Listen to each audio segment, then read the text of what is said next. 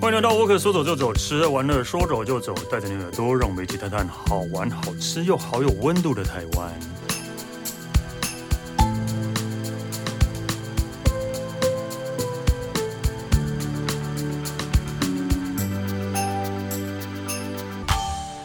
嗨，大家好，我是史丹利。我们今天讲到台湾，然后我们今天台湾来的还是佩晨。 Hello，我是佩晨。对，佩晨今天要跟我们讲的地方，其实还蛮妙的。真的很妙哎、对这个地方哪一种妙呢？是庙宇的庙，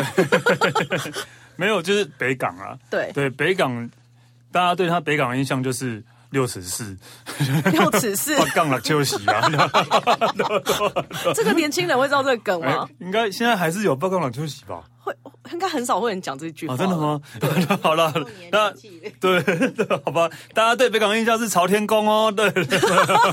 只有朝天宫哦。其实北港是在云林嘛，对。对，与北港北港在云林，云林它离嘉北义港非常的近，它在云林跟嘉义的交界。嗯，对，哦，所以他哦，在在交界哦，对在交界哦，所以所以真的没有人知道六尺四 啊这句会不会有点太久 远了？啊，久远到大家都想说在讲什么、大啊？家只知道剔骨文公扇吗？ 道拉秋喜， 对啊，八杠来秀喜也是很有名的。对。啊，但是问你今天是为什么会想要介绍北港啊？北港哦，其实北港地理位置很特别，因为它位于嘉义跟云林的交界。嗯，它隔壁有一个叫新港的地方，可是新港其实隶属嘉义，然后嘉义新港的、啊，对，然后北港是云林，然后它只要他们两个非常的近，只要过一条桥就到。然后我记得小时候如果是南部人的话，很常去北港，就像你说的朝天宫拜拜啊，拜拜啊，然后朝圣一定会去，然后一定要吃附近的小吃。但是这几年就是我开始返家之后，还有之前有去过几次，我都是断断续续去啊。嗯每去一次就有一些新发现，新发现就譬如说，哎，他们的小吃好像。不用吃那种大家一直推荐的那几家，你随便找一间吃就很好吃，没啊有地北港雷的。小吃有什么？其实大家推荐我也不知道，就是他们最有名的就是鸭肉饭，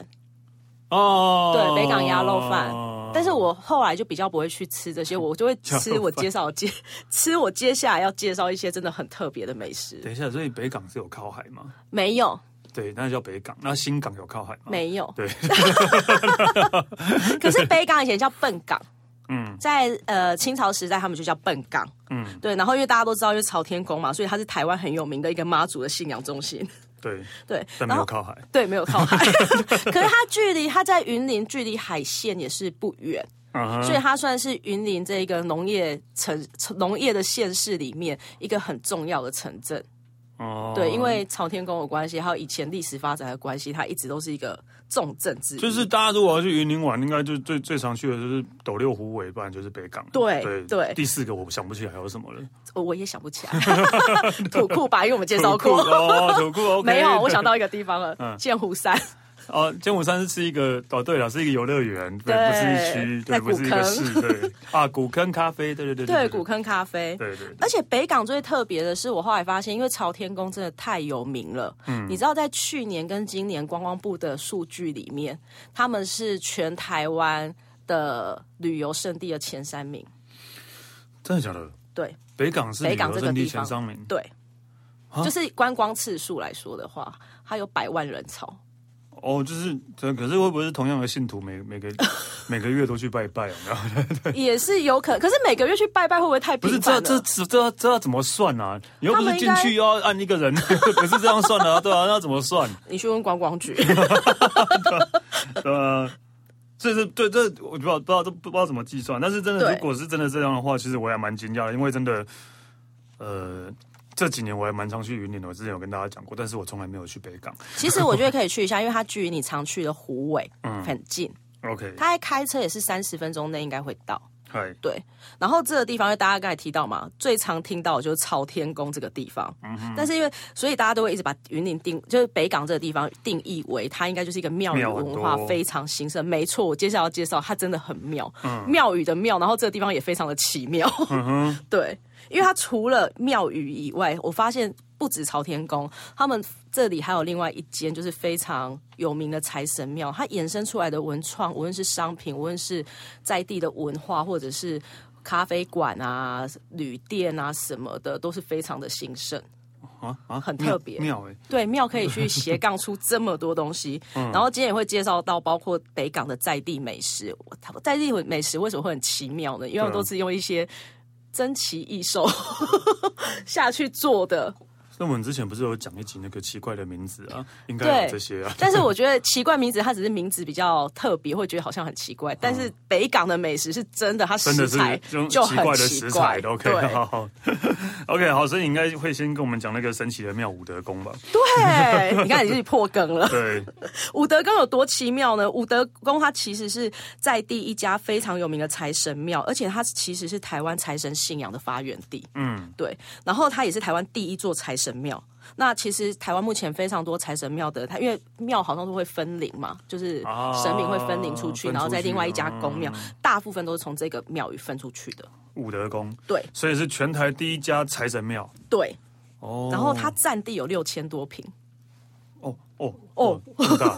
六千多平哎，对，占地一个六庙哎千，一个庙。我那时候看到武德宫的时候，因为我回家里之后，我听非常多在地人跟我说，你一定要去武德宫，你不要再去，因为指南宫对我们比较远啊。指南宫、南朝天投宫啊啊南投的那个很有名的财神庙，哦，指指南宫。南宫的对比较远木栅那个是木栅指南宫是可能分灵出来的，我乱讲 的，啊哎财呃指是神不一也样不要，。指是不一样，指南跟指南不一样，对 对我乱讲的，财神也不要，就是还是要降临在我身上。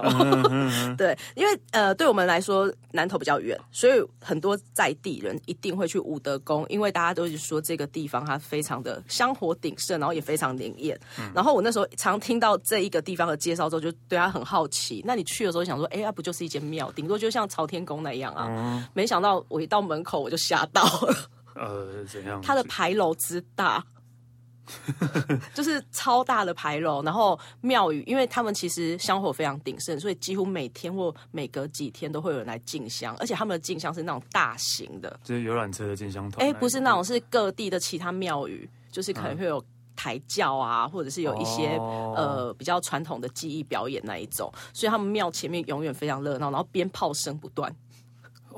对，但是六呃六千平哎，对，六千平，前面只是这样，你就被吓到了。所以牌楼弄那么大，就是为了要表示我是财神财神庙，所以表示就是呃，不是很灵验，我很有钱。对，就是这个概念，就是这个概念。我介绍要介绍，接下来要介绍，全都是一样的概念。嗯，对。然后除了这以外，因为牌楼很大，然后一一进牌楼之后，通常不是会看到那个前店吗？嗯，它前店之前的那个广场空地，就是我刚才说大家会在那边有一些进香的活动的那个场地，嗯它有一个高达五六层楼高的那个什么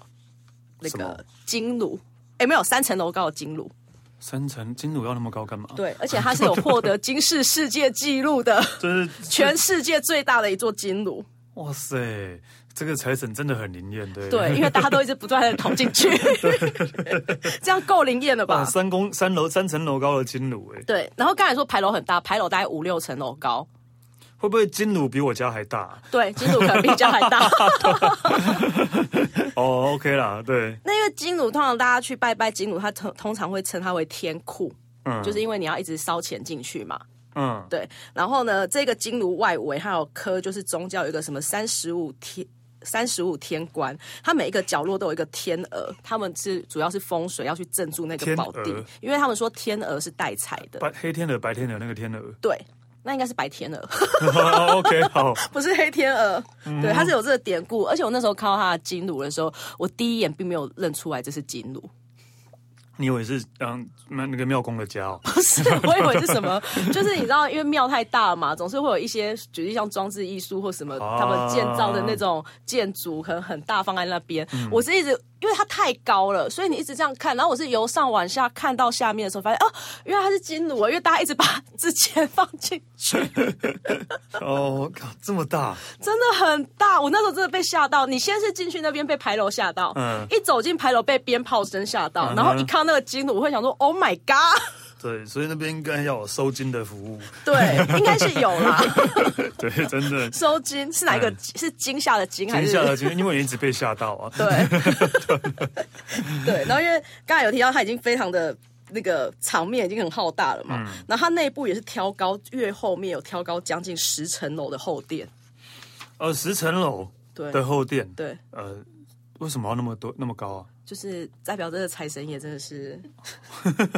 很准，很对灵验，非常的准。对。很有然后他其实之前有评估过，因为他们会算那个进场人数嘛，他其实每天会吸引至少十万名游客，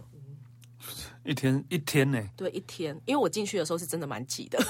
是一天十万个，对，因为来来去去，而且来来是去去平，常，并不是加，并不并不是什么什对么，因为还要拜拜包的含节日了对包含了来进香的啊，然后有活动过来的啊，嗯，对，是 不是很夸张？以以庙宇为主题的游乐园。对对，就是我觉得上万真的是很夸张了。嗯对，然后这一个地方啊，会想要特别介绍的是，除了我们刚才看到它非常雄伟以外，这个地方最特别的地方是它。其实从这几年开始，它开创了非常多的新的事业，因为其实通常去庙会有那个住宿的地方，香客大楼。对啊，对他们的香客大楼，他们这几年把它变成是一个文青旅馆的概念，所以这香客大楼是那个后后殿嘛，不是就是后殿的后面才后是香面客的，会香是又客又盖一个香客大楼，对然后是变成文对青年哦文青旅馆，对，对，没错，设计旅馆那一种。对设计旅馆。那主要还有他们就是有一些文创商品部，嗯哼，他们的文创商品除了现场你可以购买以外，他们还有贩 卖机。是真，而且那个贩卖机，你知道现在贩卖机不是很多可以刻字化吗？嗯那他用刻字化贩卖机把它变成是这间公庙专属的贩卖机，然后里面卖的是公仔，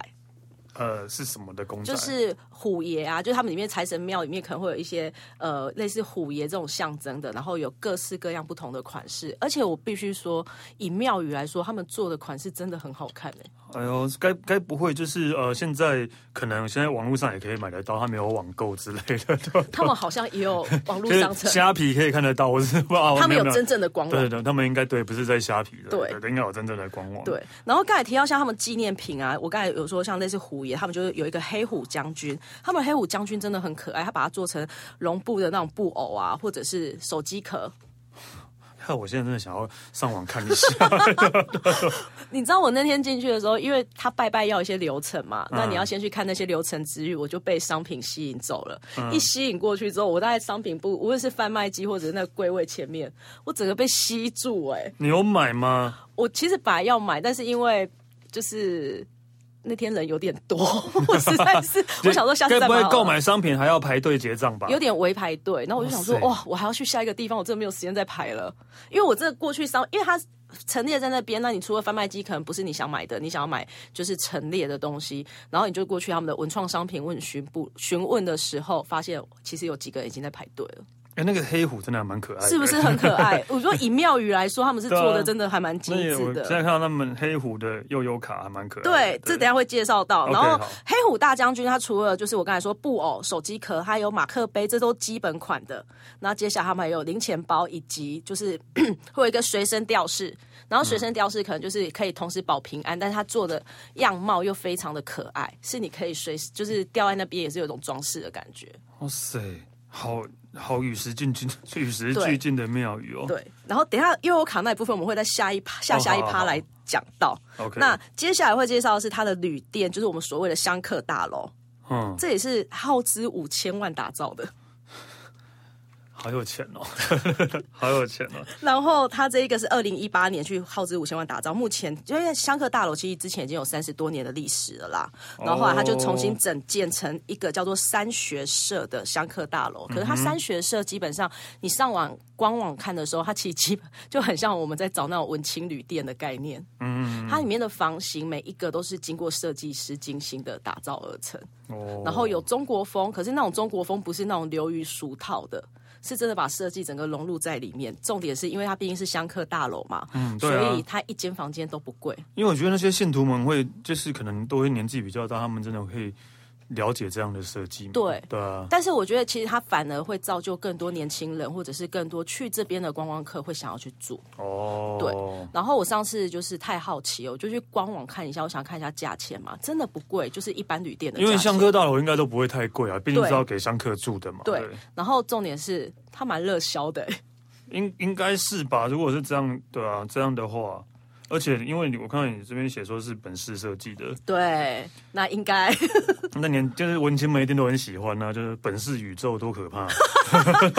真啊的，因为你看到现在很多旅店或者是想只要写出本市设计，就说哦，那我大概是哪种风格了。对啊，就是大概是那种风格，就是呃，不知道为什么，就是啊，但但可能他们真的很厉害啦。对啊，对然后这一个地方它里面的设计，它因为虽然是本市设计以来就比较新潮一点，但他们有融合了一些儒道佛学的东西在里面。它连这一间饭店的管理方式啊，香客大楼的管理方式都是比照五星级饭店。就我那时候嗯哇，因为我不好意思走进去看，然后我在外面在观赏他们的一些介绍的时候，它光是那一个门户，就像五星级饭店那样是有一些门禁的。哦哦然后门禁进去之后，它还有一个就是像拉比的地方，然后柜台人员各方面真的就像五星级饭店一样的设备跟但服务。我我我我比较好奇的是，我刚刚在看价钱没有看到，你说很便宜，应该真的很便宜，因为香客大楼。嗯，我因为我我可能没有住过香客大楼啊，住在香客大楼里面可以吃肉喝酒嘛。这点我还真的不太啊确定了，因为那是很久远的历史。我记得我小时候好像我陪阿嬷去过对啊，但是我阿嬷是吃素啦，所以基本上以吃素为哦主。对但是如果这种香客大楼，我觉得应该是可应该以吧，可以吧因为它毕竟里面房间就是你个对啊，人在那边喝就是拿一杯呃红酒，然后在那边哦，然后对对，但我是喝啤酒啊。但我觉得这还好，因为这一间庙它不会专 focus 在佛或者是道教上面，它其实都有融合在一起，所以我觉得它比较不会去限制说，哎、你不可以吃肉、不可以喝酒这件事。嗯，对嗯哦，应该应该还 OK 啊，对，所以应该很应该很抢手吧？很抢手。我那时候在看的时候，它已经我是看近一个礼拜了都没房间啊，哇塞，都没了，有有比现在日本机票还抢手吗？应该是没 有。然后刚好提到，因为它一楼是服务台嘛，然后它外面还有它跟一般旅店一样，它是有脚踏车可以租借，让你骑着脚踏车去游北港。啊，这个很 OK。对，连这种服务都有。然后二楼还有一个就是多功能的会议厅，就是如果你是有一些商务客的需求，这边都有。对，然后它房间其实大概就十几间呐、嗯，哎、才十几间哦，对，才十几间。明明花了五千多万盖了，然后才十几间。你看，它一楼就服务台了，二楼有二楼、三楼有那种会议厅啊，还有一些交易厅啊，四楼房间，所以我想说应该所剩无几了。对啊，应该就盖的比后殿还大、然后嗯 十几层楼这它真样。的在后殿后面，嗯然后像它接待柜台啊，它的角落都是用那种神明桌的桌角的雕饰去做的，所以它其实，在新潮之余，它其实有把很多庙宇的文化都融入进去在这个设计里面。嗯，然后它房间门牌也是用原本那种装饰庙宇的那种，就是狮座或马座的木雕去做的。然后，哦其实这有一个功用是辟邪，哦，对嗯门牌。哎，那如果住这种住在这一间旅馆，我比较好奇的是，它需要再扣扣扣吗？呃应该不用啊，庙就在庙就在啊，不是不是，也不能这样讲。对，对我一因直为在好奇这件因为事。很很以前的人都会讲说，就是尽量买房子不要买在庙旁边，或是。那个就不要买在庙庙附近，原因是因为因为那个鬼进不去啊，都会都会在旁都会在旁边， 就在外面对对，我旁边有那个对，然后就对对对，所以所但是以香客大楼不用担心，它一样在这占地六千平的范 围内。 OK，所以他还是在算是在庙里面的，对了。对嗯，然后刚有提到他们的设计嘛，它其实真的蛮奢华的啦，所以有提到，因为它只有十几间房间，所以真的喜欢的话，赶快去预定。 就就是为了要这个去这个香科大 楼，没错。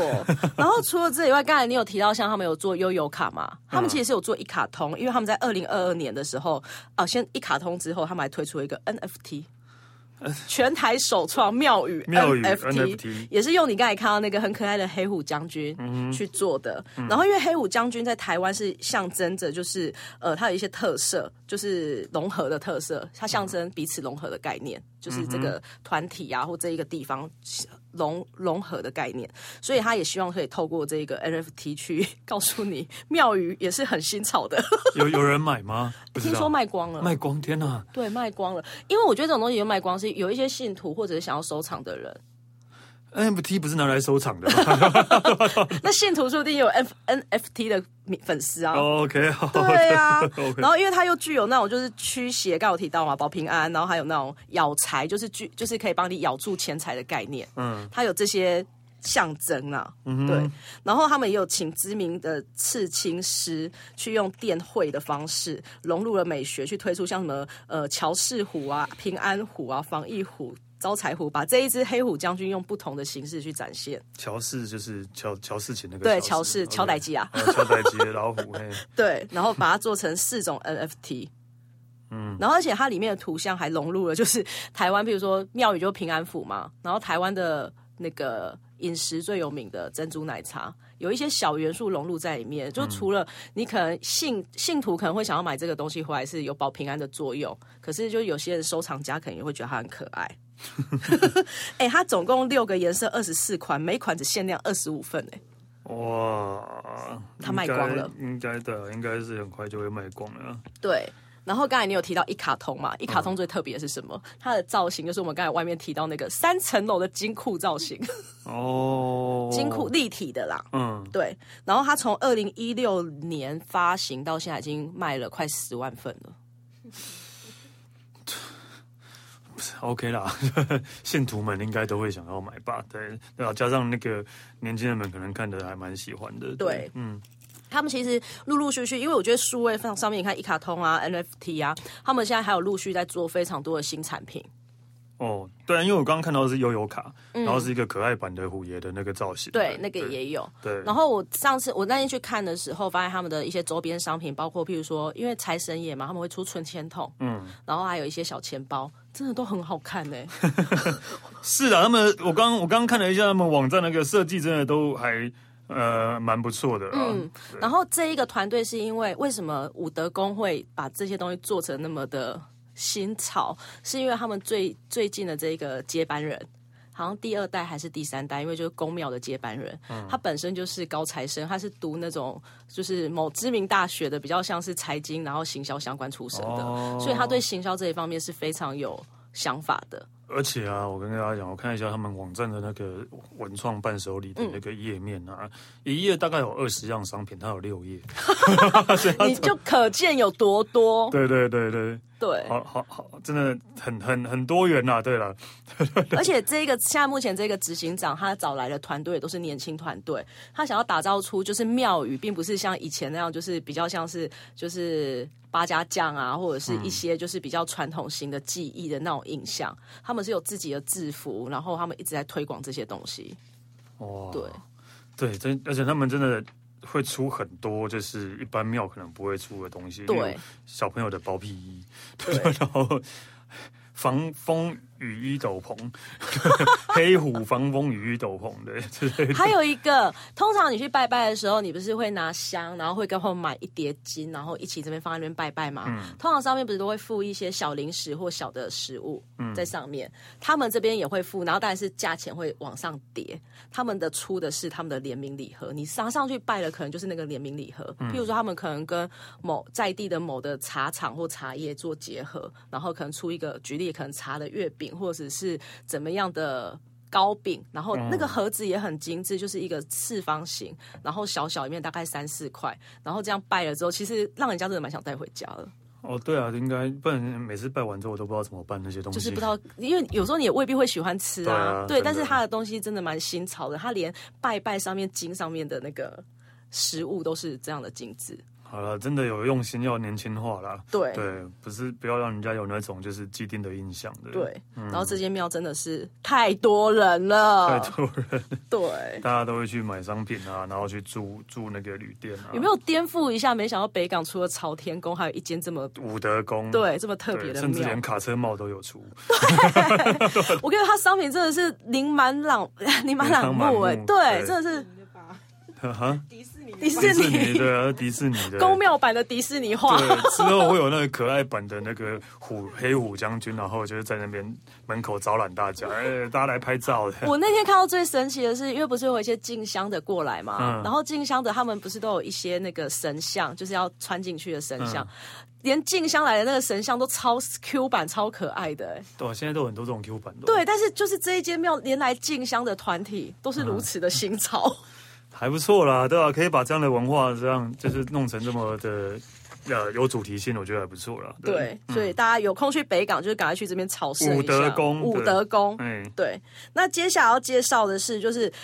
北港这个地方已经很妙了，但它很妙的是，它连咖啡厅都跟庙有关系。哎，该不也是武德公开的吧？ 呀，第一家就是武德公开的，也在这占地六千平里面哦。啊六千平真的太大了 啦，真的要这就是一个武德公乐园。对啊，真的武德公乐园，对对，武德公乐园，它有一间叫乐咖啡，乐是快乐的乐，嗯，乐咖啡它就在武德宫的，它就在香客大楼的对面。 对，香客大楼正对面有一间就是非常大间的乐咖啡。这间乐咖啡它原本是想要规划成他们自己的文物馆啊、博物馆的空间，嗯，但是因为刚才有提到，就是那个执行长他本身就是蛮新潮的，然后他又很喜欢喝咖啡，他就决定把它变成文创咖啡厅。嗯，那里面呢，除了对、啊、里面是怎样？除了有武德宫多年以来，因为武德宫算是一个也算是百年的。的庙宇了，那他可能过往有留下非常多珍贵珍贵的文物。它除了有珍藏这些，而且它里面真的很像博物馆。它的这些珍贵的文物，它是像故宫那样用那种玻璃的柜架把它放在那边，然后旁边还有一些解说，里面真的很像故宫。我必须说，好有钱哦。对， 就是如果看到一些照片的话，会发现它真的都是一个一个用一个一个玻璃窗，然后把它框起来。嗯、然后去介绍，然后旁边他会有用一些设计的文字，非常大的字眼告诉你它的典故是什么。哦，本来是文物馆啦，但是因为可能就是觉得老就是在那边老板很爱喝咖啡，对对对， 就是自己弄一个对对。然后他们用的咖啡品牌也都是国国际知名品牌的嗯东西。嗯怎么不是古坑咖啡？不是古坑咖啡， 不是。然后其实这些。呃，这间乐咖啡，它只要一走进去的时候，它会有那个执事牌。执事牌就是你去庙前面不是都有一个像以前那种什么熊、什么威武的那种牌子吗？他、啊、把这些牌子，除了当然威武那几个字还是有啦，嗯、然后它大部分它把它做成像 menu 的概念，上面可能会写说他们卖的是咖啡，然后是什么茶、花茶，把一些品相都写在上面。哦、OK，对。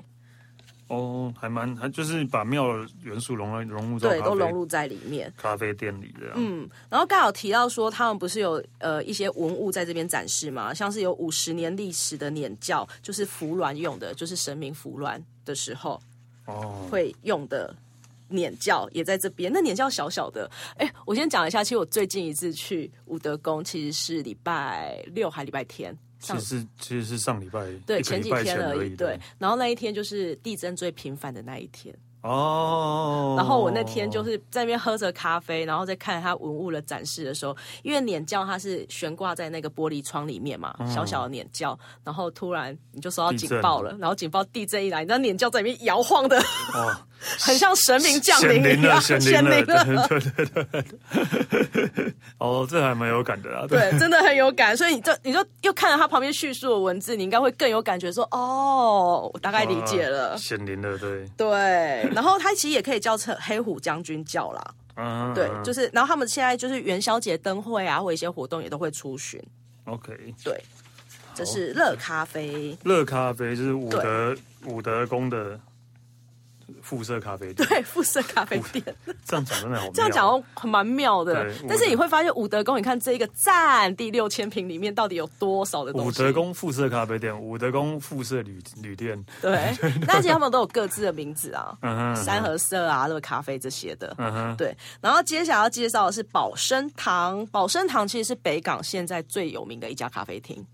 宝生堂是咖啡厅，对，它以前是一个中药行，嗯，后来改装成咖啡厅。然后叫保生堂，对，保生堂就沿用之前的名字，因为以前的那种抓药的地方，中药不是都什么什么堂、什么什么堂这些的。然后保生堂就位在朝天宫前面那一条北港老街上面，因为北港老街都是非常古老的房子嘛，嗯，然后其中一栋就是保生堂，嗯，对。然后这一个保生堂为什么跟庙有关系？又是武德宫了， 武德宫真的是北港。 北港最重要的一个、那個、一间庙，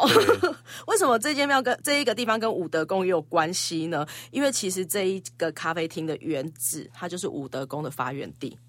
哦哦，所以这个咖啡厅本来是武德宫的所在。呃，应该是说那一个神明的所在。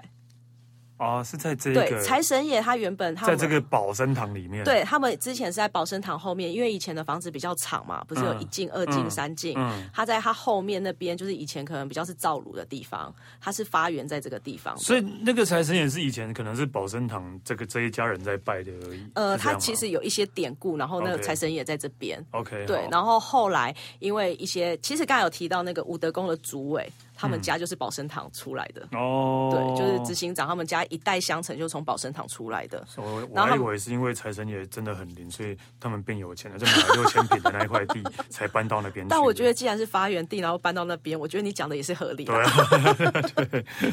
对对，那因为原本一开始在这边嘛，然后后来因为一些一些事件的发生，后来信徒就把他请到现在武德宫这个地方。那保生堂这个地方呢，它原本是中药行的老屋，然后就是它其实。到这几年才把它改装成是咖啡厅的概念，但是它后面那个原本财神爷发迹的那一个地方，它也是用一个玻璃框架把它框起来，然后有一些文字去叙述说，哦，这是财神爷的发源地，然后有告诉你历史的背景是什么。那我们都把它保留的非常完整。嗯，然后到现在，即便武德宫有占地六千平， 但是他们有一些重要的信仰仪式也是会回到这个地方。哦，那真的真对了，OK 啦，对，那因为后来就是因为屋主，就是他们后来改建成咖啡厅之后，他们是汉方咖啡馆，因为以前是抓中药的地方嘛。嗯，对，然后他们里面的东西也很特别。他们除了有咖啡以外，他们会有融入一些比较在地的茶，然后会比较养生汉方一点的去呈现。啊然后里面的餐点也会卖一些像鸡汤啊这样的，就是比较有中汉方中药行的对感觉啦。，对，跟中药行都是息息相关的。对，嗯然后保生堂对，保生堂我觉得它很特别，如果你很喜欢老屋老建或者是这种建筑风的，一定要去看一看。嗯它其实跟我们过往介绍的地方都看似类似，可是它对啊很多细节的呈现是非常棒的。可能历史真的很悠久吧。对，历史非常的悠久。像它就是呃，里面它可能咖啡吧，它都是它维持的后面以前抓药那个橱柜，嗯，都保持的为非常完整。可是它对面有一些新的橱柜，它用一些比较是老件啊、铁桶，然后就把它呈现出像在卖咖啡跟茶的概念。 OK，对，好，所以保生堂也可以去走走，它是武德宫的发源 地。哇塞，我们这一集应该不是武德宫的之路吧？应该没有吧真的不武是德宫，你知道真的是去了之后，你一个一个去探查。我到保生堂的时候，我才想说，呃，怎么又是武德 怎宫？么又是他对，怎么又是武德？啊那希望武德宫听到也可以给我们一些钱 不可以这样 讲。希望武德亮的财神爷听到了之后，可以降临在我们身上哦。希望武德宫的财神爷听到了之后，可以把一些发财金。 给我 们。对对对对，OK 啦，好啦，好，那还有第三家咖啡厅也是跟庙相关的，它是北港星巴克，好也是武德宫开的嘛不。是，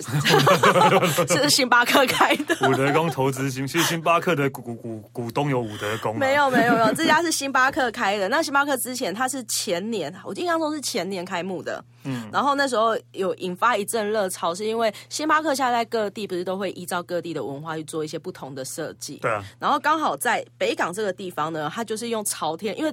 大家比较知名还是朝天宫啊，在我们介绍之前， 嗯哼，对，它就用朝天宫的一些比较入境水俗，用拜拜啊一些信仰的东西去融入在这间星巴克里面。哦，对，就是本来弄得比较像庙的感觉，对不，它外观是一个有一个三角几何图形，然后它的设计来源是双手合十拜拜的概念。嗯，对，然后进去之后，因为它是一个三角形的建筑嘛，那你推开大门进去之后，你会看到它们上面就是通常不是天花板，它在那边的设计是一个一个木架，然后也是有点跟这一栋建筑相呼应，一个三角形。然后你看到那个木架的天花板，会发现它真的是很像双手合十在拜拜的感觉。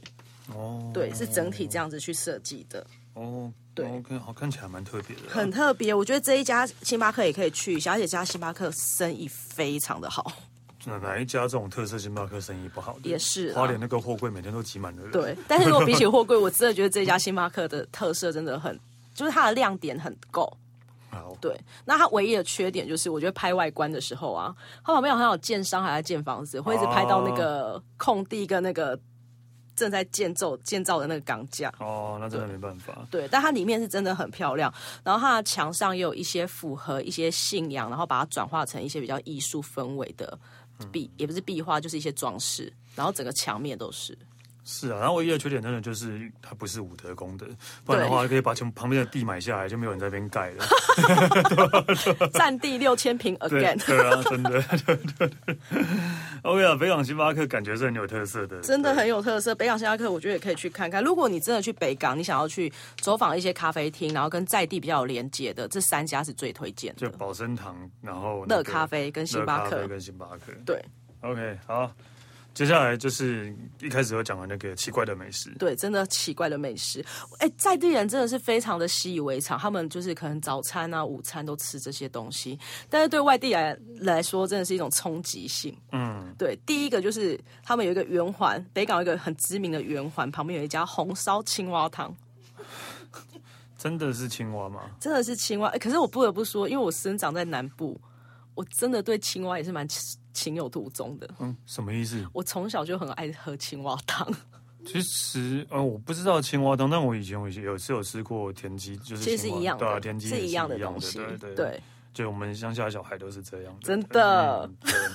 但现在叫我吃，我也觉得也 OK 啦。其实对也不会那个的啊，其实他们这一家比较特别，是因为通常的青蛙汤，像你说的田鸡汤，它是比较清炖的。嗯，然后这一家它有清炖也有红烧，然后他们最特别的是，因为它有红烧青蛙嘛，那红烧青蛙通常会先炸过之后，然后先摆在那边，然后最后再再淋汤红烧汤。对啊，其实其实就是。